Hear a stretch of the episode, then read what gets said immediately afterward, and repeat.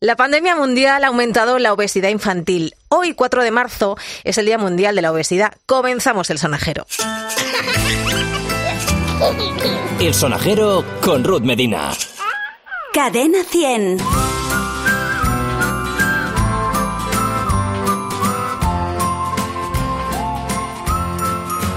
En España, el 35% de los menores de entre 8 y 16 años tiene sobrepeso.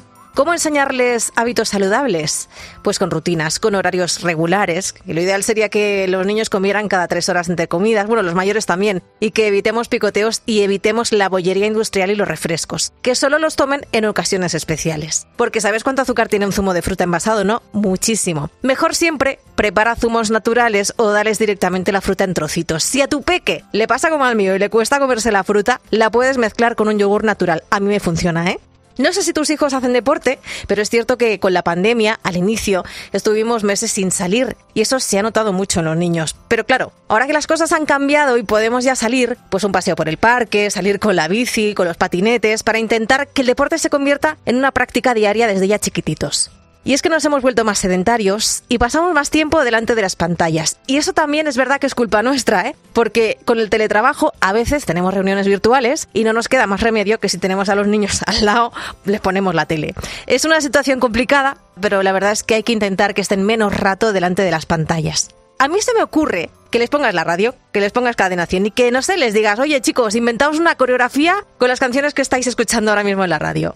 Porque si lo piensas, fíjate, a 3-4 minutos por canción, pues con 5 canciones llegas a los 20 minutos de ejercicio. Así bailarán y se moverán un poco.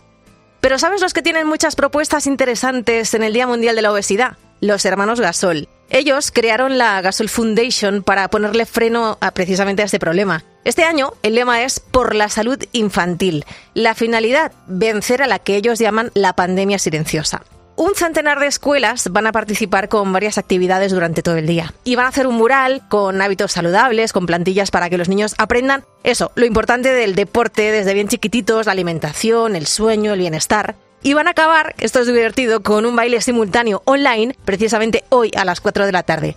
Miles de niños y niñas y además todos los profes y de, todos los centros docentes van a hacer esa coreografía por la salud infantil. Si entras en su web, la web de la fundación es gasolfoundation.org barra es, puedes inscribirte en este baile virtual. A mí me parece una iniciativa genial. Pues eso, que vamos a intentar que los niños coman mejor y que hagan un poquito de deporte. Un beso de Ruth Medina. Cualquier cosa ya sabes que tienes ese, ese buzón a tu entera disposición, el sonajero arroba cadena100.es.